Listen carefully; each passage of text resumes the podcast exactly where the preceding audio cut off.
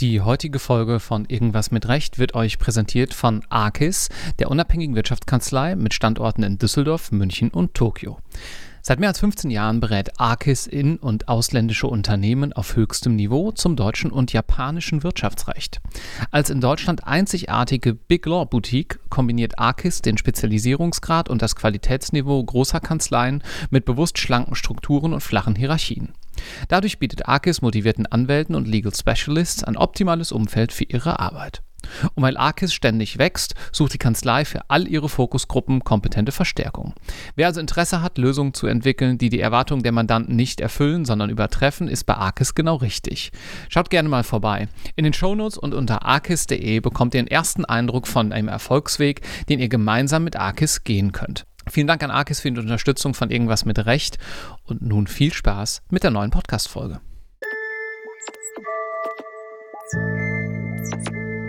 Thank you. Herzlich willkommen zu einer neuen Episode Irgendwas mit Recht. Mittlerweile sind wir schon bei Episode 93 angelangt und wir haben es geschafft, ein Thema hier noch nicht so besonders zu besprechen, was wir heute aber ändern wollen, nämlich die Tätigkeit als Richter im Strafrecht. Und da hat mir Uwe Tetzlaff geschrieben und mit dem spreche ich heute. Hallo, Herr Tetzlaff. Hallo, herzlichen Dank dafür, dass ich dabei sein darf. Sehr gerne. Sie haben uns nämlich geschrieben, ja, passen Sie mal auf, Herr Orndorff, das kann ja nicht sein, dass die Tätigkeit des Strafrichters in seinen verschiedenen oder des Strafrechtlers als Richter in seinen verschiedenen Positionen und Stationen einer Karriere noch nicht beleuchtet wurde. Und da gehen wir heute ein kleines bisschen drauf ein, denn Sie machen genau das. Aber fangen wir wie immer vorne an. Ähm, wo haben Sie studiert und wie sind Sie dann dazu gekommen, Richter zu werden? Ja, wie bin ich überhaupt zu Jura, Jura gekommen? Ursprünglich wollte ich was ganz anderes machen. Ich hatte mir in der Schulzeit mal überlegt, Meteorologe zu werden. Also, ach, das sind die Leute, die mit dem Wetter zu tun haben, wie man weiß. Und dann war es so, dass ein Bruder eines Klassenkameraden von mir das studiert hat und der hat dann eines Tages mal eine Aufgabe aus einer Mathematikprüfung mitgebracht. Mhm als ich das gesehen habe, habe ich gedacht, äh, nee, ich war in dem Fach jetzt nicht so schlecht, aber das war mir dadurch zu riskant, dass ich an dem Punkt dann irgendwann mal an die Wand fahre. Mhm. Dann ein anderer Bereich, den ich mir überlegt habe, war entweder Jura oder BWL, VWL. Und als Einstieg hatte ich mir dann überlegt, eine Ausbildung zu absolvieren. Also ich bin gelernter Bankkaufmann. Mhm. Und während der Lehre hat sich dann zweierlei gezeigt. Also zum einen habe ich gemerkt, ich bin nicht gut drin, anderen Leuten irgendwas zu verkaufen. Also ob diese Laufbahn dann auf Dauer so das Richtige war, hm, große Frage. Auf der anderen Seite gab es in der Berufsschule dann ein Fach namens Rechtskunde. Mhm. Und das hat dann schon sehr mein Interesse an rechtlichen Fragestellungen geweckt. Und auf die Weise bin ich dann dazu gekommen, habe ich mich dann darauf festgelegt, eben Jura zu studieren. Ja. Interessant, dass Sie das sagen. Ich persönlich hatte in der Schule Rechtskunde. Ich ah, hatte ja. das im Abitur. Oh. Äh, und das war mein Weg, mhm. äh, Jura einzuschlagen. Ist das eigentlich was, was wir mehr bräuchten? Wäre das, wär das aus Ihrer Sicht sinnvoll, wenn wir Rechtskunde ein bisschen verbreiteter, vielleicht schon auch außerhalb der Uni lehren würden? Könnte sein. Also man fordert ja immer wieder solche zusätzlichen Fächer. Rechtskunde mhm. ist ein Beispiel, Wirtschaft das andere. Ich könnte mir vorstellen, dass es was bringt, aber genau wissen tue ich es natürlich nicht. Mhm. Gut, und dann ging es wie bei Ihnen weiter? Dann sind ja. Sie irgendwann ins Jurastudium gekommen. Genau, dann zog es mich nach Heidelberg, das war 1999. Da habe ich dann angefangen zu studieren. Examen gemacht habe ich dann 2005 und daran schloss sich dann die Promotion an. Da ging es um das Thema Wehrpflicht. Und also ziemliches Nischenthema, kann man sagen. Die damals aber noch sozusagen aktiv war, oder? Ja, das ist richtig. Das war dann aber am Schluss des, des ganzen Projekts dann schon ein ziemlicher Wettlauf gegen die Entwicklung, die schon relativ mhm. bald darauf hinausgelaufen ist, dass das irgendwann mal ausgesetzt wird. Das Referendariat habe ich dann 2006 angetreten. Das war beim Landgericht Mannheim. Und ja, wie man weiß, das Referendariat dauert zwei Jahre. Und während des Referendariats hatte ich dann die Wahlstation beim Sozialgericht in Mannheim. Das war Mitte 2008 und das war ja die Zeit, in der die Sozialgerichte ganz massiv mit diesen sogenannten Hartz-IV-Klagen zu tun bekommen haben. Geben Sie uns da mal ein kleines bisschen Hintergrund. Also zum einen die Frage, wie kamen Sie eigentlich dazu, in der Wahlstation ans Sozialgericht zu gehen? Das ist ja jetzt keine typische Wahlstation. Ja. Und äh, was hat es genau mit diesen Klagen auf sich? Da muss ich jetzt etwas zurückgehen wieder. Und zwar, ich habe während des Studiums schon ein Praktikum gemacht, damals beim Verwaltungsgericht in Karlsruhe. Das war ein Gruppenpraktikum, was die da angeboten haben. Und da war ich einer ähm, Kammer zugeordnet, in der eine Richterin tätig war die beim Sozialgericht angefangen hatte. Und das war praktisch meine erste Berührung mit der ganzen Geschichte. Also, dass es mhm. Sozialgerichte gibt, das hatte ich schon mal gehört, aber was das ist und womit die sich beschäftigen, da hatte ich überhaupt keine Vorstellung davon. Da habe ich mich mit der Dame dann etwas näher drüber unterhalten, was das eigentlich ist, was man da tut. Mhm. Und das führte mich dann zum Wahlfach, also Schwerpunktbereiche gab es damals noch nicht im ersten Examen zu dem Wahlfach Sozialrecht. Und wie Sie schon gesagt haben, das ist äh, damals schon ein ziemliches Orchideenfach gewesen wenn es verstärkt äh, aufgetreten ist, dann eher zusammen mit Arbeitsrecht, weil es ja da eine ganze Reihe von Querverbindungen gibt. Und ja, dem Bereich bin ich dann auch eben im Referendariat treu geblieben und ursprünglich deshalb zum Sozialgericht gekommen. Ah ja. Mhm. Ja, und die Hartz-IV-Verfahren, äh, es ist ja 2005 eine größere Reform in die Welt gesetzt worden, also das, was früher die Sozialhilfe war, wurde dann durch die Leistung nach dem SGB II weitgehend ersetzt. Und im Zuge dieser Umstellung ist es eben dazu gekommen, dass viele neue Rechtsfragen entstanden sind, die dann den Gerichten vorgelegt wurden. Und man hat dann im Zuge dieser ganzen Reform die Zuständigkeit von den Verwaltungsgerichten, die früher für die Sozialhilfe zuständig waren, auf die Sozialgerichte übertragen. Mhm. Also der Begriff Sozialgericht, muss man vielleicht dazu sagen, kam ursprünglich von Sozialversicherung.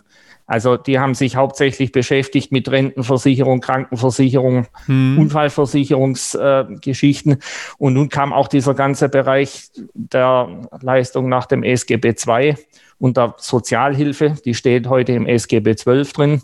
Ja, und da kam eben sehr, sehr viel und das hatte auch äh, die Folge, dass man äh, zur damaligen Zeit eben verstärkt dann äh, Richter gesucht hat. Und das war mein Einstieg in die, in die Justiz damals. Und warum haben Sie sich für das Richterdasein entschieden und beispielsweise sind Sie nicht Anwalt geworden oder Staatsanwalt? Gut, zum einen ist es ja so gewesen, wie gesagt, ich bin kein, kein Verkäufercharakter, wenn man so will. Das hatte ich, wie gesagt, ja schon in der Ausbildung gemerkt. Mhm. Und ich bin auch jetzt kein Mensch, der ständig den Wettbewerb sucht und ohne das nicht leben kann. Also es ist einerseits eine Frage von Persönlichkeit und Temperament. Zum anderen ist es eben so, ich wollte das tun, was ich studiert hatte, nämlich Jura. Mhm. Ich wollte mich nicht die halbe Zeit jetzt mit äh, Personalangelegenheiten oder mit, mit Marketingstunts herumschlagen. Zum Beispiel, wenn jemand in die Verwaltung geht, da ist es so, äh, der hat von Anfang an auch sehr viel Personalverantwortung, hat Personalführung. Mhm. Ja, also mhm. da hat man schon einen Unterschied zur Justiz. Jetzt haben Sie mir im Vorgespräch gesagt, dass zum Zeitpunkt, wo dieser Podcast hier erscheinen wird, Sie zur Erprobung am OLG tätig sein werden. Ja. Auch in Strafsachen nehme ich an, oder? Genau. Jetzt ist es aber doch ein weiter Weg vom Sozialgericht zum OLG in Strafsachen. Ja. Was haben Sie denn da so gemacht in der Zwischenzeit? Ja, ich war ja beim Sozialgericht, da bin ich im Jahr 2009 eingestiegen. Das war die Probezeit. Die Probezeit in der Justiz, das ist in Baden-Württemberg so und auch in vielen anderen Bundesländern, die dauert vier Jahre. Baden-Württemberg hat jetzt die Eigenheit, dass es möglich ist, zwischen verschiedenen Gerichtssparten hin und her zu wechseln. Ja. Mhm. Normalerweise ist es aber auch hier so, wer mal bei einer Fachgerichtsbarkeit einsteigt, wie eben die Sozialgerichtsbarkeit, der bleibt da auch die ganze Probezeit darüber drin. Jetzt war es bei mir aber so, dass ich mich auch vom Referendariat her schon auch mal für den Strafbereich interessiert hatte, weil ich mhm. da einfach eine sehr interessante Station bei der Staatsanwaltschaft in Mannheim verbracht hatte. Und deswegen habe ich mich dann, nachdem die ersten zwei Jahre allmählich rumgingen, mal dafür interessiert, auch mal den Strafbereich kennenzulernen. Und das bedeutete eben, dass es dann zur Staatsanwaltschaft ging. Das war Ende 2010 soweit bei der Staatsanwaltschaft in Ulm. Ja. Da haben Sie also Rolle gewechselt, muss man ja mal kurz sagen. Da habe ich mal die Rolle gewechselt, genau. Und ja, dann stellte sich eben nach weiteren zwei Jahren die Frage, wo soll es dann insgesamt hingehen? Also da war mir soweit klar, beide sind sehr interessante Fachbereiche, aber mit dem Strafrecht komme ich dann doch etwas besser zurecht. Deswegen wollte ich da dabei bleiben. Und dann ist es so, dass mir also die Tätigkeit im Kollegialgericht noch gefehlt hat. Also das ist beim Sozialgericht zwar in einer Kammer tätig, wie das heißt, aber Kammer bedeutet, dass sie in der Verhandlung dann als Vorsitzender mit zwei ehrenamtlichen Richtern da sind. Mhm. Das heißt, sie sind auch im täglichen Leben praktisch Einzelkämpfer. Mhm. Es ist bei der Staatsanwaltschaft recht ähnlich. Da sind sie eben auch ein einzelner Dezernent da ist zwar die Einbindung in die Abteilung dann eine ganz andere, aber dennoch ist es eben so, dass sie eben für ihre Fälle dann zuständig sind. Mhm. Ja, und dann war die Frage, ob meine Tätigkeit am Kollegialgericht auch in Frage kommt. Und das führte dann dazu, dass ich nach Stuttgart gekommen bin, wo ich dann bis heute noch tätig bin am Landgericht. Mhm. Und wie muss man sich die Arbeit denn konkret vorstellen? Also es gibt natürlich dann auch einen Richter, der das Verfahren sozusagen hauptverantwortlich ja. führt, mhm. ähm, der auch der Vorsitzende ist. Aber ähm, wie sieht denn so die tägliche Arbeit dort aus? Ja, man muss vielleicht vorab sagen, was, das ist beim Amtsgericht nicht anders und auch beim Landgericht im Strafsachen, bei einer Strafkammer, was, worum es da hauptsächlich geht, ist die Frage festzustellen, was eigentlich passiert ist. Also die sogenannte mhm. Tatsachenaufklärung. Mhm. Rechtsfragen spielen natürlich auch immer wieder eine Rolle, aber das eher dann in zweiter Linie. Bei der Strafkammer ist es jetzt so, dass man praktisch sämtliche Entscheidungen, die da zu treffen sind, nicht allein trifft, sondern immer zu zweit oder zu dritt. Wobei allerdings die genaue Arbeitsweise sich von Kammer zu Kammer sehr unterscheidet. Also wenn man sich überlegt, dass ja in einem Schwurgericht, wo ich jetzt tätig war bislang, dass man da in der Verhandlung immer mit drei Berufsrichtern drin ist, dann hat man da den Vorsitzenden, den Sie gerade schon erwähnt haben. Da hat man manchmal, wenn man das aus der Zeitung entnimmt, was da abläuft, den Eindruck, da ist der Vorsitzende und der macht alles allein. So ist es aber nicht. Mhm. Da ist einer der Beisitzer, der äh, der sogenannte Berichterstatter ist oder die Berichterstatterin. Mhm. Der Begriff kommt daher, dass der in der Beratung der Kammer dann berichten soll, worum es gegangen ist, was der Sachverhalt ist, wie der rechtlich zu bewerten ist und dann vorschlägt, welche Entscheidung zu treffen ist, damit auf dieser Grundlage dann beraten werden kann. Das ist ja sozusagen auch der Hintergrund dafür, äh, warum wir unsere mündlichen Prüfungen im Examen so ausgestalten, wie wir sie ausgestalten. Ne? Dass man das da schon mal zeigt, dass man das entsprechend auch kann. Genau, das ist der Aktenvortrag, der, der da hm. immer verlangt wird. Das ist richtig. Gut, wie das dann genau aussieht, ist sehr unterschiedlich. Bei einer Vorbereitung, einer Hauptverhandlung beispielsweise, das kann so sein, dass der Berichterstatter praktisch eben nur dafür, für diesen Bericht in der Beratung zuständig ist und nachher das Urteil schreiben muss. Es kann aber auch, und so habe ich das eher kennengelernt, so sein, dass ein Großteil der Vorbereitung beim Berichterstatter dann, dann liegt. Also mhm. das geht natürlich damit los, wenn so etwas hereinkommt und man hat es zugeteilt bekommen, da muss man sich erstmal die Akte anschauen und die durchlesen. Was je nachdem, wie viel da kommt, schon einige Arbeit sein kann. Also mhm. Sie haben bei der Strafkammer, können Sie alles haben zwischen einem Leitsordner und ja, zwei, drei Dutzend Umzugskartons, sage ich mal. Also da kann es dann auch darauf ankommen, dass man erstmal das Material strukturiert und mal einen Pfad durch das ganze Material schlägt, dass man weiß, wo steht das, was wichtig ist, was man wissen muss, was ist eher unwichtig. Was sind denn so typische Bestandteile einer Akte? Ähm, also ganz praktisch. Also Sie haben wahrscheinlich Polizeiunterlagen, ähm, Zeugenaussagen, nehme ich mal an. Ja. Ähm, was noch? Beispielsweise Unterlagen der Kriminaltechnik. Mhm. Also die Kriminaltechnik geht dann zu einem Tatort, fotografiert es, misst aus, zeigt auf, wo da Spuren sind. Es sind Gutachten drin aller möglicher Art. Also DNA-Gutachten, das hat ja jeder schon mal davon gehört. Das hat heute eine, eine sehr große Bedeutung. Ähm, dann können das ballistische Gutachten sein, wenn Schusswaffen irgendwie eine Rolle spielen. Mhm. Die Daktyloskopie, Fingerabdrücke heißt es zu Deutsch. Dann, was eine immer größere Rolle spielt und was uns nicht immer Freude bereitet, ist der ganze Bereich TKÜ, also abgehörte Telefongespräche, Verbindungsdaten, Auswertung davon.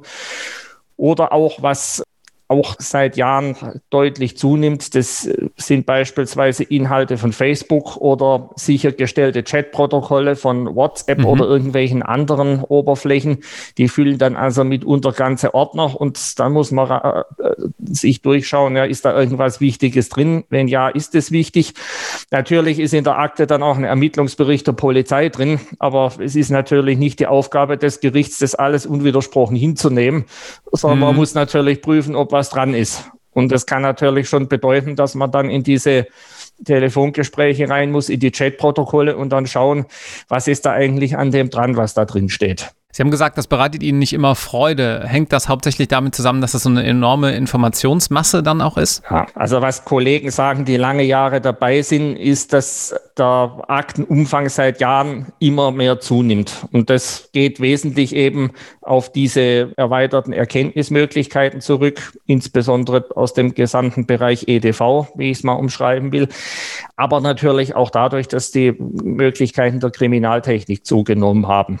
Also ich kann es daher etwa sagen, dass Kollegen bei uns im Haus gerade einen Fall haben, der sich vor über 20 Jahren abgespielt hat. Mhm. Und dadurch sehen die natürlich mal, wie das damals gelaufen ist. Also so im, um das Jahr 1995 etwa. Und das sah noch viel, noch ganz anders aus als das jetzt heute der Fall ist. Mhm. Und das sorgt natürlich auch für, dass immer viel Material äh, hereinkommt.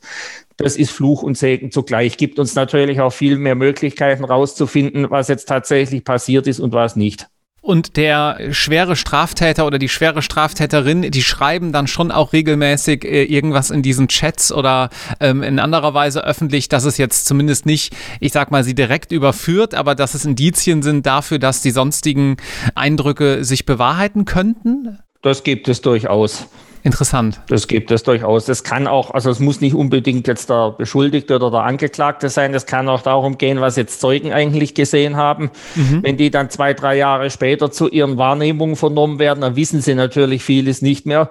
Und dann kann beispielsweise aus so einem Chat heraus, kann denen dann in der Verhandlung vorgehalten werden. Ja, damals haben sie geschrieben, das und das und das. Mhm, Können okay. Sie sich daran noch erinnern, ja oder nein? Mhm. Ich war gerade noch dabei, was gehört zur Vorbereitung von Verhandlungen. Also wie gesagt, das Aktenstudium, das Strukturieren des Materials, gerade wenn es sehr viel ist, das führt dann dazu, dass man mal schauen muss, welche Rechtsfragen tauchen hier links und rechts auf. Also beispielsweise kann es beim Tötung, beim versuchten Tötungsdelikt, mit was man es beim Schwurgericht ja oft zu tun hat, um die Frage gehen, haben wir hier einen Rücktritt vom Versuch? Hm. Was hält der BGH da von so einer Konstellation? Da muss man mal in die Datenbanken gehen und schauen, was es da alles gibt. Es kann sein, dass wir sehen, hm, an einigen Punkten, da ist der Sachverhalt noch unklar oder da ist ein Zeuge da, der vielleicht was zu der Sache weiß, aber nicht vernommen worden ist.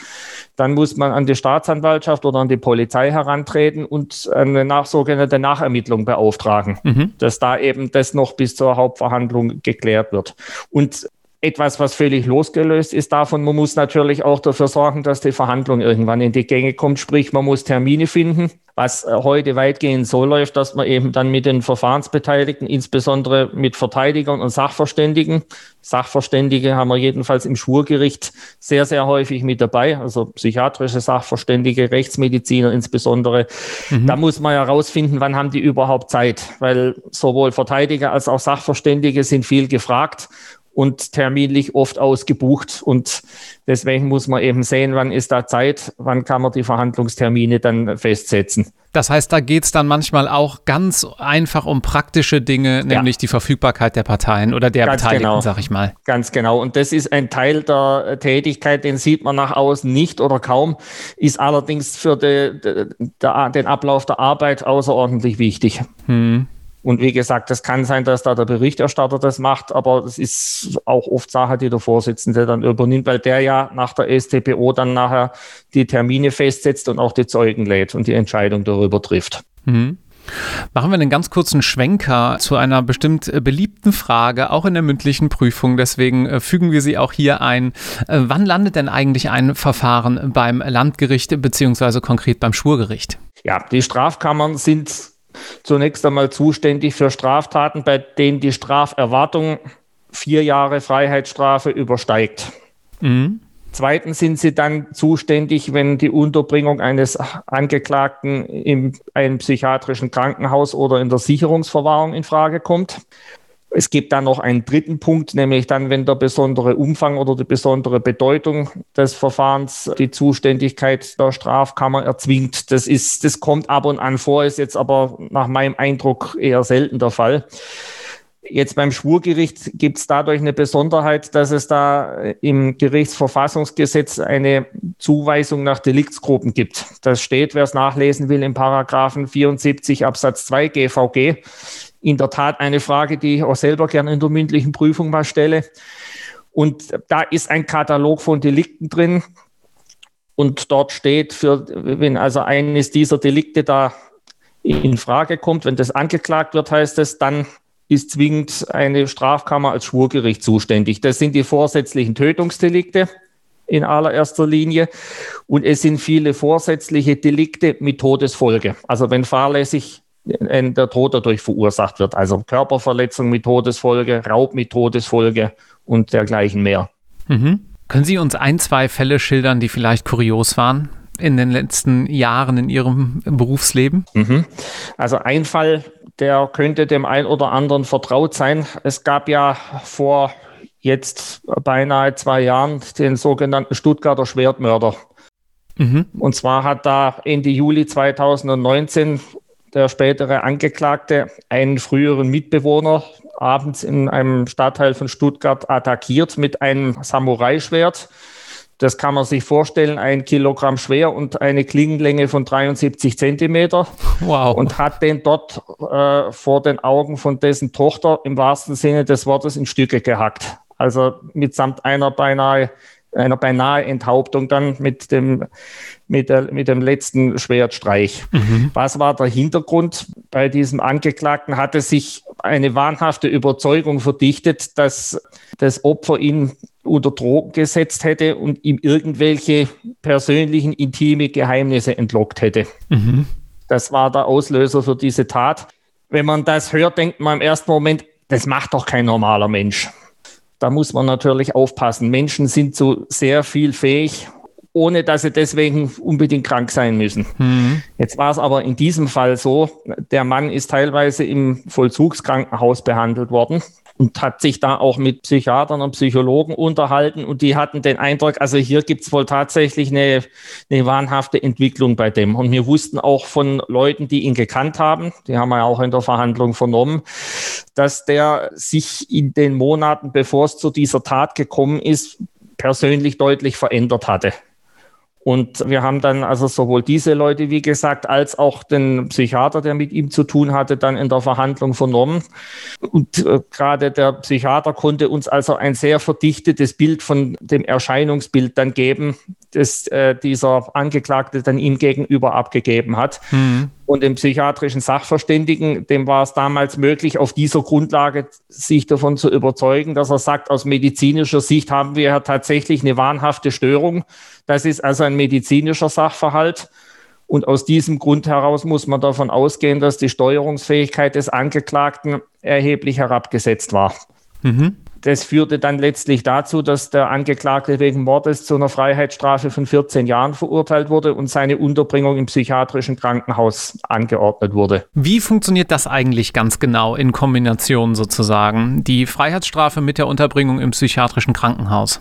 Beim Begehen einer Straftat, wenn die Schuldhaft verübt wird, ist die Folge ja eine Strafe. Also beim Mord ist es so, dass der Gesetzgeber zwingend die lebenslange Freiheitsstrafe vorschreibt. Mhm. Man kann hier schon sehen, in unserem Fall, das kam nicht heraus.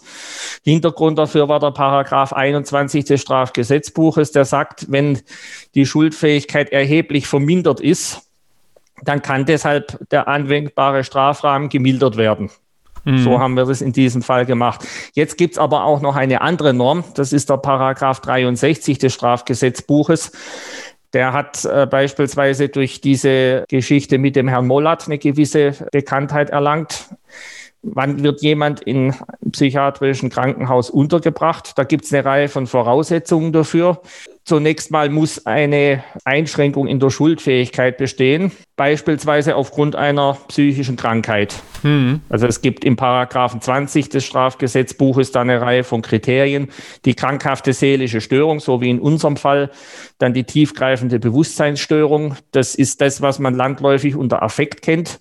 Dann der Schwachsinn, das ist ein eine angeborener Intelligenzdefekt, Intelligenzminderung und die sogenannte andere schwere seelische Abartigkeit. Da fallen ganz verschiedene Punkte darunter.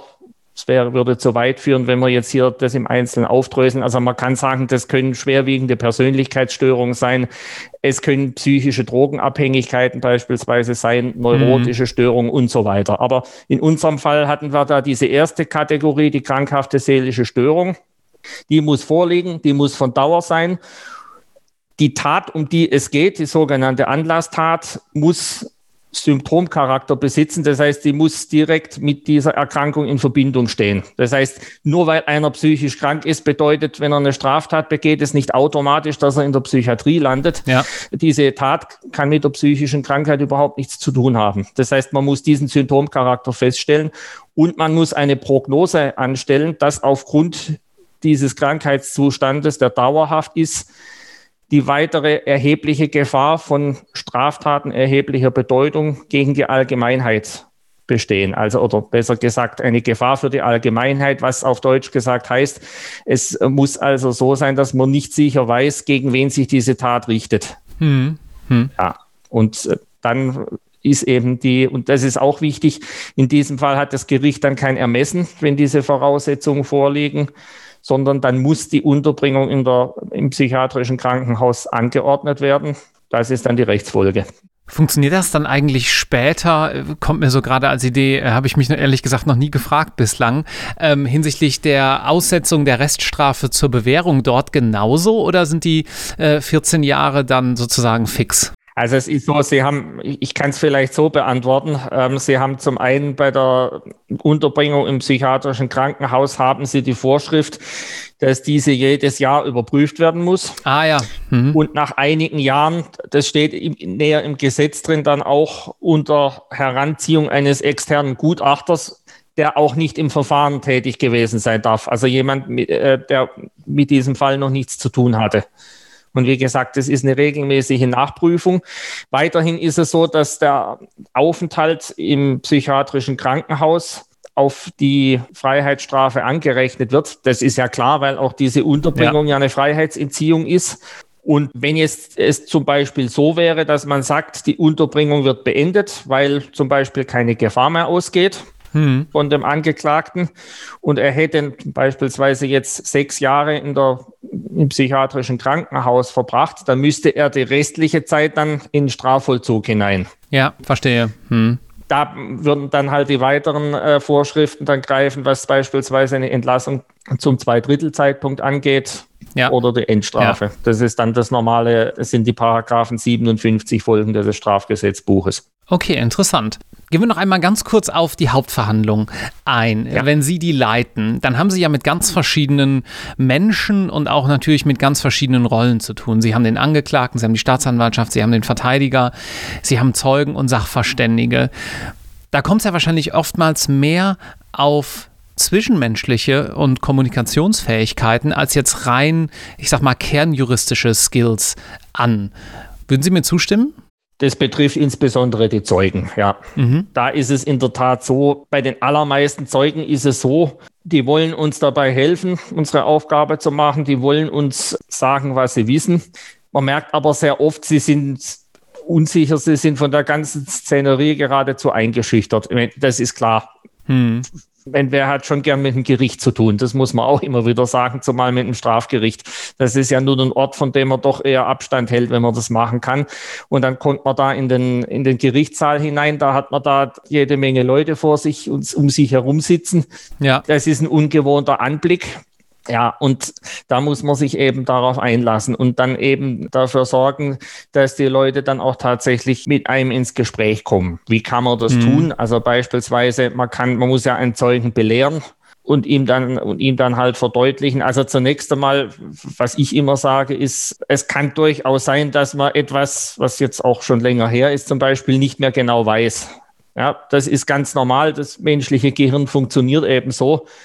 Nur wenn man das eben nicht mehr weiß, ist es wichtig, das dem Gericht auch so zu sagen und mhm. nicht aus Verlegenheit heraus irgendetwas zu erfinden, was überhaupt nicht passiert ist, weil ja sonst beim Gericht ein ganz falscher Eindruck entsteht. Also ich habe es, glaube ich, mal einem so gesagt, Sie sind hier nicht in der Schule, Sie müssen nicht auf alles sofort eine Antwort haben. Und wenn Sie es nicht mehr wissen, dann, dann ist es eben so.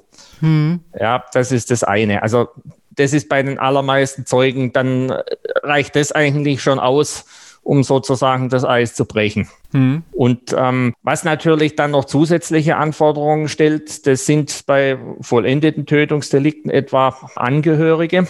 Mhm. Da gibt es jetzt zwar in jüngerer Zeit einige Möglichkeiten, wie man denen schon vorab helfen kann. Es gibt die sogenannte psychosoziale Prozessbegleitung, die die schon vorab dann betreut und sie auf sich einlässt. Viele haben dann auch Anwälte als Nebenklagevertreter dabei. Aber dennoch, wenn die eben damit konfrontiert werden, dass sie da einen Angehörigen oder einen Freund verloren haben, ist es für die natürlich schmerzhaft.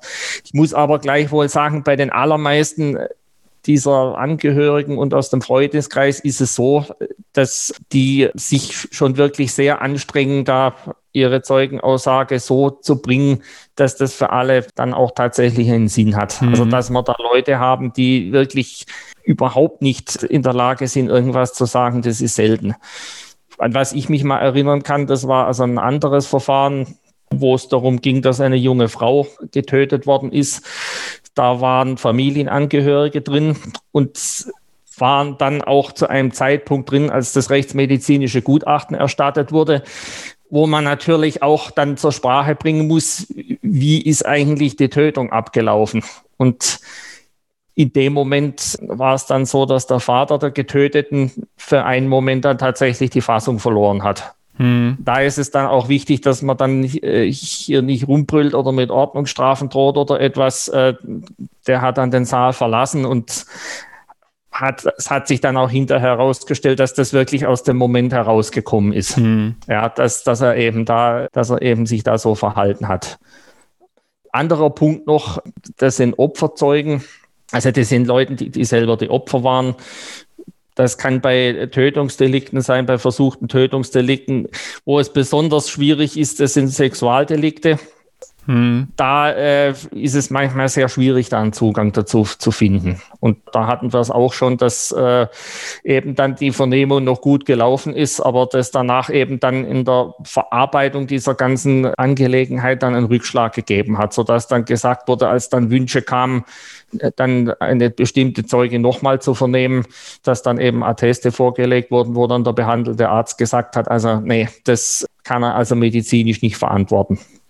Bei Sachverständigen, um einen Schnitt zu machen, da ist es dann so, da geht es zum einen eben um das Fachgebiet mhm. und es geht auch darum, man muss genau wissen, was will man von denen denn wissen und was nicht. Weil die können einem natürlich aus ihrem Fachgebiet sehr viel erzählen, aber uns interessiert dann oft nur ein Bruchteil. Und man muss dann eben herauspräparieren, was ist für unser Verfahren entscheidend und was nicht. Ja, ja klar. Das ist, das ist mhm. was, was der Sachverständige wenn es nicht jemand ist, der regelmäßig vor Gericht auftritt, was ein Sachverständiger nicht ohne weiteres weiß und da muss man ihn eben anleiten. So sieht es ja auch das Gesetz vor. Das ist die mhm. Aufgabe mhm. des Gerichts. Bis man da hinkommt, müssen ja viele unserer Zuhörenden ein bis zwei Staatsexamen hinter sich bringen. Ja. Und Sie sind auch im Wege oder im Rahmen der Juristenausbildung sehr aktiv. Mhm. Unter anderem auch als Prüfer ja. in den Staatsexamen. Sowohl bei den schriftlichen als auch bei den mündlichen ja. Prüfungen, nehme ich an. Genau. Ja. Was erwarten Sie denn von guten Kandidatinnen? Ein paar Dinge, die sich jetzt banal hören, anhören auf den ersten Blick, aber wir werden vielleicht gleich noch darauf kommen, dass es im Einzelfall gar nicht so einfach ist. Ein Punkt, der sehr wichtig ist, dass wirklich am Fall und am Gesetz entlang gearbeitet wird. Das heißt, dass man sagt, welche Norm wendet man an, was steht da eigentlich drin und was sagt das für unseren Fall? Also insbesondere nicht, dass da Dinge dann ausgebreitet werden, die für sich gesehen richtig sind, aber dann eher in einem Lehrbuch Platz haben als in der Fall, konkreten Falllösung. Mhm. In dem Zusammenhang auch bitte keine Fragen beantworten, die keiner gestellt hat. Also der Klassiker in der mündlichen Prüfung, ich habe drei Personen A, B und C, die machen in dem Fall irgendwas und ich sage von Anfang an, wir prüfen hier bitte nur die Strafbarkeit des C. Und dann habe ich schon erlebt, dass auf einmal dann die Strafbarkeit des A geprüft worden ist. Mhm. Ja, das sollte also nicht passieren. Generell ist das, was man sich als Prüfer wünscht, sicherlich, und das kam auch aus den beiden Punkten vorher schon raus, äh, dass die Kandidaten eben den Blick für das Wesentliche waren darf vielleicht noch einen Punkt erwähnen, weil das hier bei Ihnen im Podcast schon mal zur Sprache gekommen ist. In Baden-Württemberg jedenfalls gibt es in der mündlichen Prüfung nicht so ein Vorgespräch wie in anderen Bundesländern. Ah, okay. Mhm. Das heißt, da ist es so, dass die Kandidaten dann in den Prüfungsraum gebeten werden.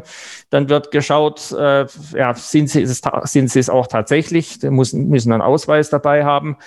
Dann noch die Frage, fühlen sie sich prüfungsfähig? Mhm. Dann wird die Kommission vorgestellt und dann geht es dann auch schon los. Ah ja, okay. Also dieser Teil des Vorgesprächs mit dem Vorsitzenden, das ist bei uns hier äh, so nicht vorgesehen. Mhm. Und dann aber ganz normal sozusagen mit Aktenvortrag und anschließend den drei üblichen Prüfungen. Im zweiten, im zweiten ja, Staatsexamen, im zweiten. genau. Mhm. Also einen Vortrag im ersten Examen kennen wir hier nicht. Ach, im ersten gibt es gar keinen Vortrag. Das gibt es bei uns nicht. Ah, nein. okay. Na, interessant. Worauf kommt es denn im zweiten dann, in dem Fall in Baden-Württemberg, Ihnen beim Vortrag an? Worauf achten Sie dort? Das ist gar nicht so unterschiedlich von dem, was ich gerade gesagt habe. Also wie gesagt, man muss schauen, äh, erstmal den Aufgabeninhalt zur Kenntnis zu nehmen. Was ist gefragt? Da habe ich eine Sache in Erinnerung. Da ging es in dem Fall darum, dass jemand eine EC-Karte entwendet und damit Geld abgehoben hat wie ein Weltmeister.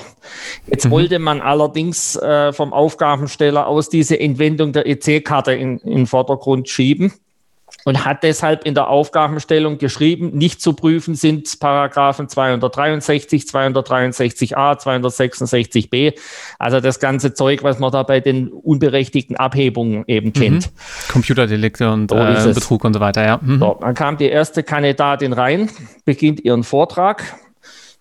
Erst mal mit der Sachverhaltsdarstellung.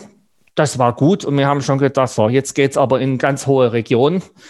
Mhm. Und dann kam die Rechtsausführung und wir wurden also von den zehn Minuten sicherlich fünf Minuten lang mit allen möglichen Ausführungen zu Paragraph 263a versorgt, der in der äh, Aufgabenstellung ausgeschlossen war. Mhm. Und das ist eine Situation, da sitzen sie auch als Prüfer da und denken, Mensch, ich würde jetzt am liebsten sagen, sollte man das am liebsten prüfen, aber das ja, darf man im Aktenvortrag ja nicht. Ja, klar. Äh, ja, und an, der, an dem Punkt ist sie dann völlig falsch abgebogen und ja, deswegen äh, war dann auch die Bewertung nicht allzu gut. Also deswegen ist es wichtig, genau zu prüfen, was wollen die von mir wissen und was nicht. Und das, was nicht, ist manchmal wichtiger als das, was eigentlich dran ist. Das ist dann manchmal gar nicht mehr so schlimm. Und das ist dann aber auch so ärgerlich, denn wenn die Kandidatin in 263a so gut gelernt hat, der jetzt auch ein Klassiker ja, zwar ist, aber ja. sie konnte es ja wahrscheinlich, mhm. ja, dann hätte sie vermutlich ja die anderen Delikte auch ganz in Ordnung das geprüft. Das ist richtig. Ein Punkt, den, mhm. den habe ich jetzt etwas übergangen, den, den möchte ich aber nochmal hervorheben, das ist der Sachbericht. Warum ist das so? Mhm. Sie haben vier Prüfer sich gegenüber sitzen im zweiten Examen. Von denen kennen maximal zwei Leute den Sachverhalt des Aktenvortrags. Ich muss mal kurz dazwischen grätschen. Warum vier bei Ihnen in Baden-Württemberg? Wir haben in NRW und in äh, Berlin drei. Wir haben, wir, haben die, wir haben vier Rechtsgebiete, Zivilrecht, Strafrecht, öffentliches Recht und der Schwerpunktbereich. Ah. Das ist der vierte Prüfer. Ah, interessant. Das ist auch ein Unterschied äh, mhm. zu Nordrhein-Westfalen. Ja. ja, okay. Mhm. Also es kennen von diesen vier Prüfern maximal zwei Leute den Sachverhalt des Aktenvortrags. Der Vorsitzende, der muss alles kennen, und der sogenannte Berichterstatter. Da haben wir schon wieder einen Berichterstatter für den Aktenvortrag. Wenn jetzt der Vorsitzende selber die Berichterstattung übernimmt, selten, aber es kommt vor, dann hm. weiß es nur einer. Das heißt, Sie müssen mindestens zwei Leuten rüberbringen, a, worum geht es überhaupt und B, warum ist es rechtlich so wichtig, dass wir uns jetzt hier zehn Minuten damit befassen müssen? Hm. Deswegen ist dieser Sachbericht außerordentlich wichtig. Verstehe, interessant. Ist das eigentlich heute alles ein bisschen schwerer als früher im Examen oder würden Sie sagen, das ist gleich geblieben? Also was man sicher sagen kann, in der schriftlichen Prüfung sind die Examensaufgaben umfangreicher geworden als vor 15 Jahren vielleicht noch. Mhm. Das kann man sicher sagen. Jetzt ist der Umfang von Aufgaben für sich gesehen noch nicht unbedingt ein Indikator dafür, dass es schwerer wird. Es ist, sind mehr Informationen aufzunehmen, okay, aber oft bietet das dann auch Hilfestellung dafür, dass man den Kandidaten zeigt, das und das sollen sie ansprechen, anderes besser nicht, als in einem ganz kurzen Sachverhalt, wo man sich das dann selber zusammenreimen muss. Das Problem beginnt dann da, dass wir auch Konstellationen drin haben, die immer komplexer werden. Mhm. Und äh, das ist eine Entwicklung, wo man sagen kann, auch das hat in den letzten Jahren zugenommen. Es gibt eine etwas gegenläufige Entwicklung, das kann ich jetzt allerdings nicht äh, konkretisieren, das ist nur mein Eindruck, dass nämlich äh, solche Liebhabereien, die wir da in vergangenen Zeiten immer mal wieder drin haben, also irgendwelche abgefahrenen bereicherungsrechtlichen Konstellationen, irgendeine komische GOA oder sowas im Zivilrecht und das gibt es im öffentlichen und Strafrecht gibt es ja ganz ähnliches. Das scheint mir jetzt nicht mehr in diesem Umfang vorzukommen wie früher noch. Jetzt wird gerade im Bundestag ja auch eine Änderung des Richtergesetzes beraten. Worum geht es da ganz genau und ähm, was könnte das für Auswirkungen auf die Ausbildung und die juristischen Prüfungen nach sich ziehen? Da gibt es ja verschiedene Punkte. Also die Frau Professor Dauner-Lieb, die Sie ja auch schon mehrfach interviewt haben, die hat in ihrer Stellungnahme dazu, glaube ich, ganz treffend gesagt, das ist eine Diskussion, die schon seit ewigen Zeiten beinahe geführt wird. Es sind immer wieder dieselben Standpunkte, die kommen, sie werden nur etwas anders formuliert und je nachdem, wie der Zeitgeist gerade strömt. Eine Sache, die unabhängig von dieser diesem Vorhaben kommen wird, das ist das E-Examen. Also, dass die Examensklausuren künftig nicht mehr von Hand geschrieben werden, sondern eben an der Tastatur. Das ist mhm. in Sachsen-Anhalt, glaube ich, ja im zweiten Examen jetzt schon so umgesetzt da sieht man den Vorteil, wenn man ein kleines Bundesland ist, da kann man sowas mal schneller umsetzen. Mhm. Da wäre der Aufwand jetzt in Baden-Württemberg und auch in Nordrhein-Westfalen sicherlich deutlich größer. Aber dass das in den nächsten Jahren zunehmend kommen wird, das, da, da kann man sicher davon ausgehen. Ob man, wie man das nun bewertet oder auch nicht, das ist dafür nicht mehr von Belang. Was da aus meiner Sicht wichtig ist, wenn man das umsetzt, ist, dass da die Betriebsstabilität gewährleistet ist und dass man auch eine Vorstellung hat, was man tut, wenn es da technische Probleme gibt. Also mhm. einem, einem stürzt da der Laptop ab oder es, es, läuft sonst irgendwas schief, man hat einen Stromausfall da im, im Prüfungsraum oder so etwas. Da muss man eben wissen, wie man in diesem Fall dann vorgeht. Ein Vorteil hat es mit Sicherheit auch, und das scheint mir einer der Hauptantriebe dafür zu sein, wir haben ja bei der, bei der Korrektur der Arbeiten immer wieder so ein, so ein Problem. Wenn das Ganze versandt wird, kommt es ab und zu eben dazu, dass solche Pakete verloren gehen. Ja. Das könnte Ihnen da nicht mehr passieren, denn äh, da wird eine Sicherheitskopie dann angelegt und wenn dann bei jemandem was gelöscht wird versehentlich, kann man die Arbeit eben reproduzieren. Was gibt es dann in diesem Vorhaben noch? Ja, also zum Beispiel ist da ein Thema, was auch immer wieder aufkommt, diese unabhängige Zweitkorrektur. Mhm. Also das heißt, dass der Zweitgutachter nicht sehen darf, welche Bewertung der Erstgutachter abgegeben hat. Jetzt ist nicht, dass jemand glaubt, ich wüsste nicht, worum es da geht. Ich bin selber ein gebranntes Kind in der Hinsicht. Ich habe im zweiten Examen ist mir das passiert, dass ich zu einer Zeit das noch geschrieben habe, in der tatsächlich in Baden-Württemberg dem Zweitgutachter nicht die Note aus, dem, aus der Erstkorrektur mitgeteilt wurde. Da habe ich dann bei der Akteneinsicht gesehen, ja, der Erstgutachter hat eine Klausur mit 13 Punkten bewertet und beim Zweitgutachter kamen fünf heraus. Das ist doch unfassbar, dass das tatsächlich, das hört man ja häufiger mal, ja. auch in so Tests, dass sowas passiert, oder? Jetzt muss man Folgendes sehen. Also zunächst einmal gibt es jetzt schon die Empfehlung des Prüfungsamtes, dass man als Zweitkorrektor das Erstgutachten erst dann zur Kenntnis nehmen soll, wenn man die eigene Bewertung abgeschlossen hat. Und ich und wie ich weiß, viele andere Prüferkollegen handhaben das auch genauso. Das heißt, ich habe de facto jetzt schon die verdeckte Zweitkorrektur.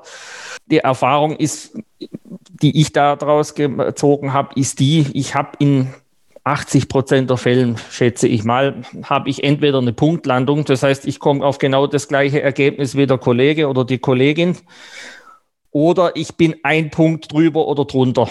Mhm. Weil das ist eine Abweichung, die können Sie durch eine noch so äh, strenge, äh, durch noch so strenge Vorgaben nicht wegbekommen, glaube ich. Klar. Ähm, ja.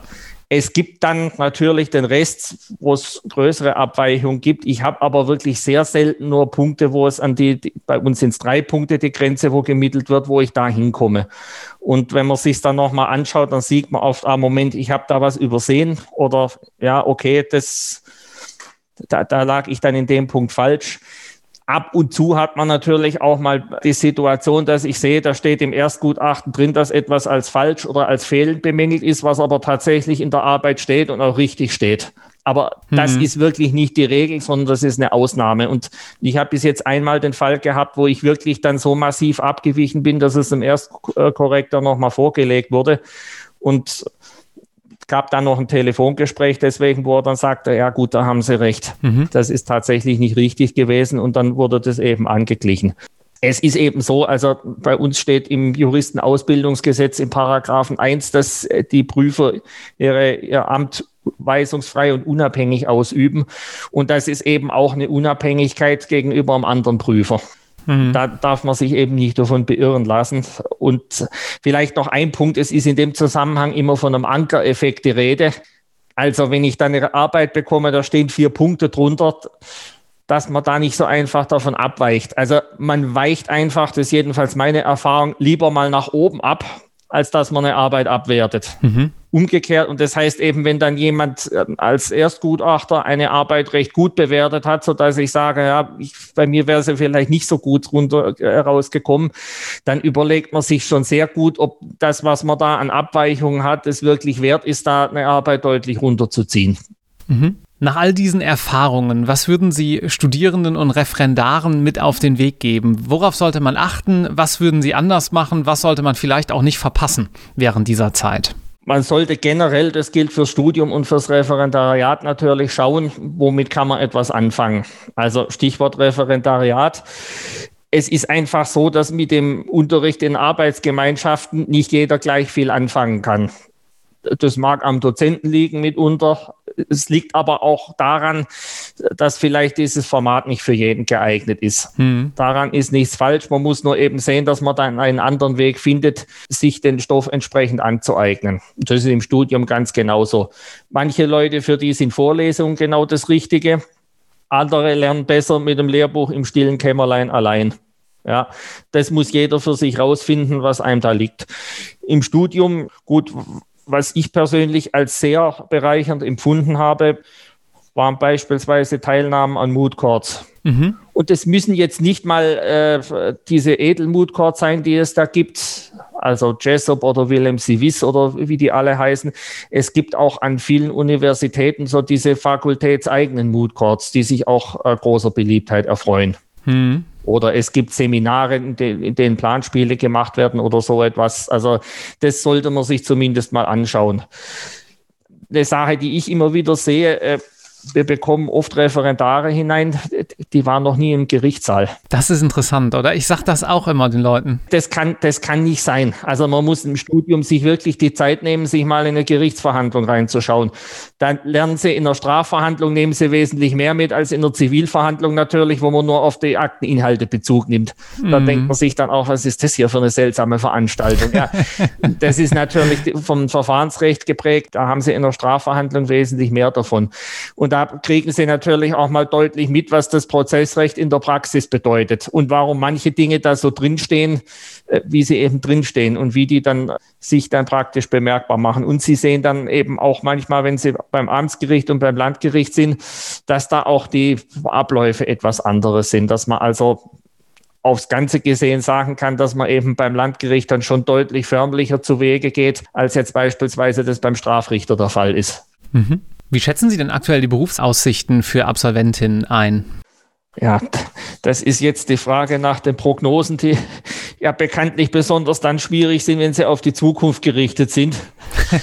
Das sage ich jetzt nicht so als, als Sprechblase, sondern wir haben ja momentan äh, zwei Besonderheiten, nämlich einmal, was, äh, welche Auswirkungen beschert uns die Corona-Pandemie. Mhm. Also wir wissen zwar jetzt, was jetzt den Staatsdienst angeht, dass das die öffentlichen Haushalte massiv beutelt und dass auch die Wirtschaft äh, deutlich beeinträchtigt ist. Wie sich das dann in zwei, drei Jahren darstellt, ich glaube, das kann man heute seriöserweise nicht sagen. Was man jetzt für einen mhm. staatlichen Dienst sagen kann, ist zweierlei. Wir kommen gerade aus einer Phase, wo es ziemlich viele Einstellungen gegeben hat gegenüber früher. Ah ja, okay. Das lag mhm. einfach daran, dass eben steigende Staatseinnahmen dazu geführt haben, dass man eben Personalengpässe, die es gab, aufgefüllt hat.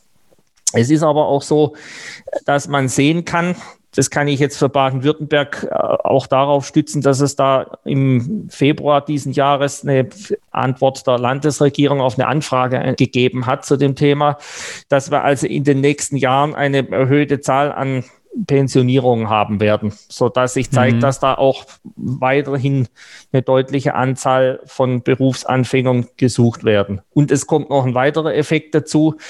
In den jetzt nicht mehr so neuen Bundesländern sind ja nach der deutschen Einheit sehr, sehr viele Berufsanfänger dort in die Justiz gegangen, als die dann neu aufgeführt wurde. Ja, und wenn man mal rechnet, das ist jetzt 30 Jahre und mehr her.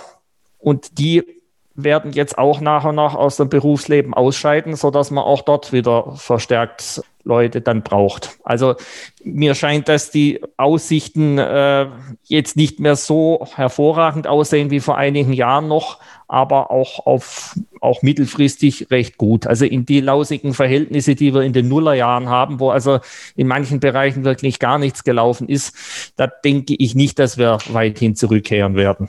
Ich kann vielleicht für Baden-Württemberg noch ein paar Eckdaten angeben. Das muss man eben dann schauen, wie es in anderen Bundesländern ist. Das Klar. entscheiden die ja dann für sich. Also Baden-Württemberg setzt für den Einstieg in Justizdienst eine Gesamtnote von acht Punkten, jeweils in beiden Staatsexamina voraus. Das ist eine Ansage, die nach meinem, an, nach meinem Eindruck auch so durchgehalten wird.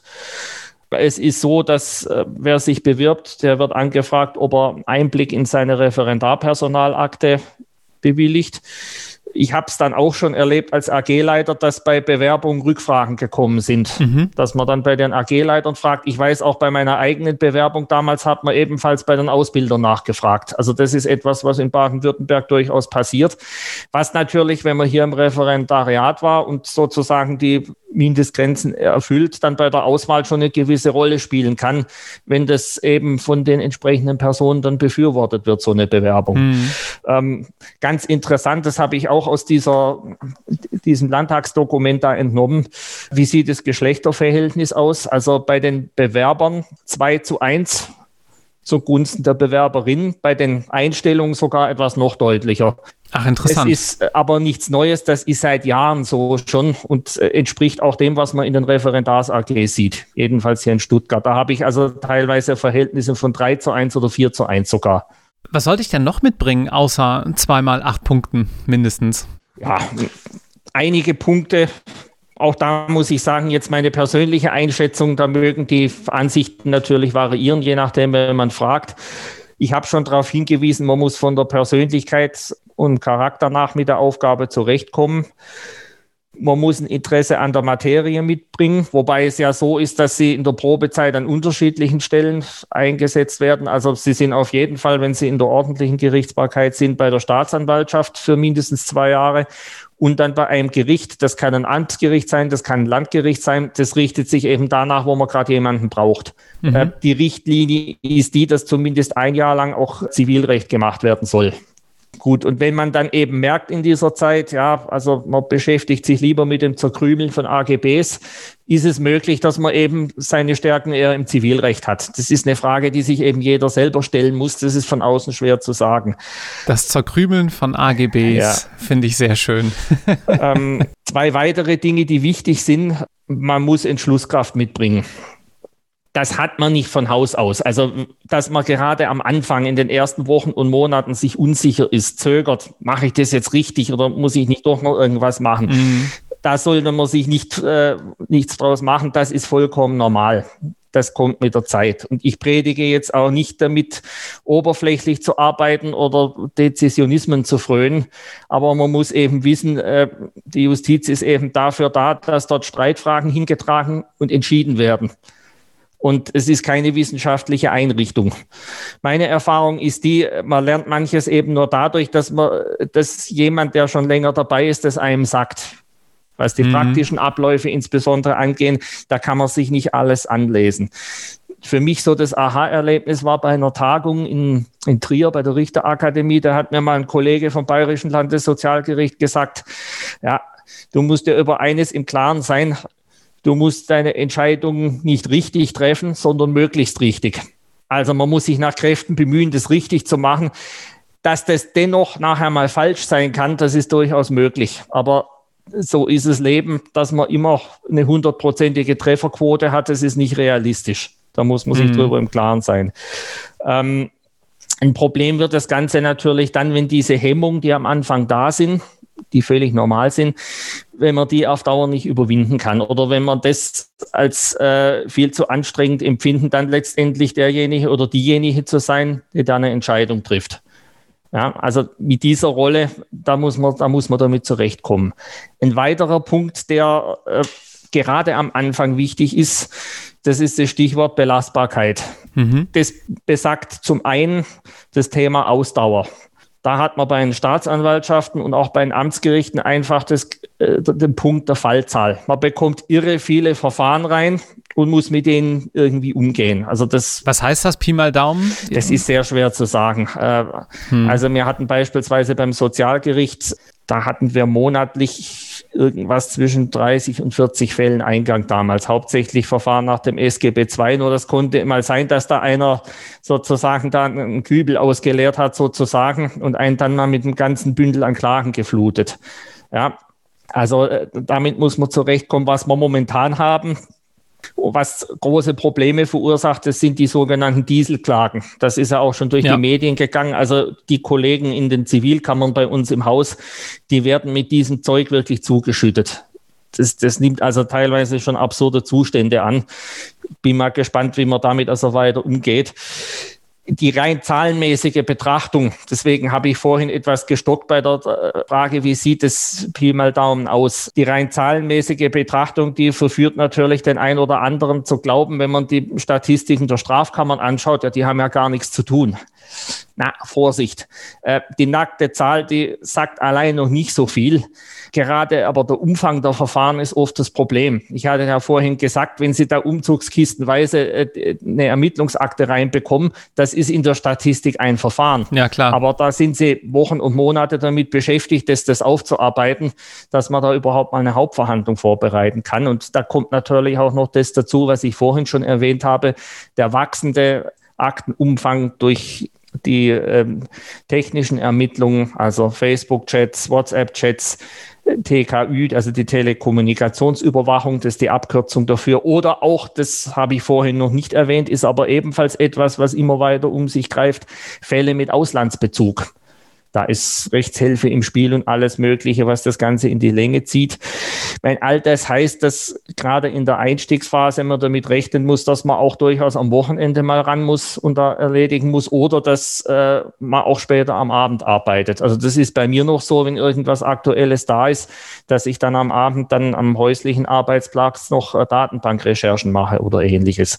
Wichtig ist bei all dem, dass man da auch Grenzen zieht dass man sich selber dann auch mal eine Zeit freiräumt, indem man nichts macht, was mit dem Beruf zu tun hat, sondern mit dem Partner was unternimmt, mit der Familie Sport treibt, ein Buch liest, das nichts mit Jura zu tun hat und so weiter. Das muss man eben tun, weil sonst ist wirklich die Gefahr, dass man da ausbrennt. Mhm. Das ist nicht gut. So, jetzt hatte ich vorhin gesagt, das ist ein Teil der Belastung. Im Strafbereich kommt dann natürlich noch ein anderer Punkt dazu. Wenn Sie an die Geschichte mit dem Schwertmörder zurückdenken, können Sie sich denken, da sind dann auch Bilder in der Akte, die jetzt nicht sonderlich appetitlich aussehen.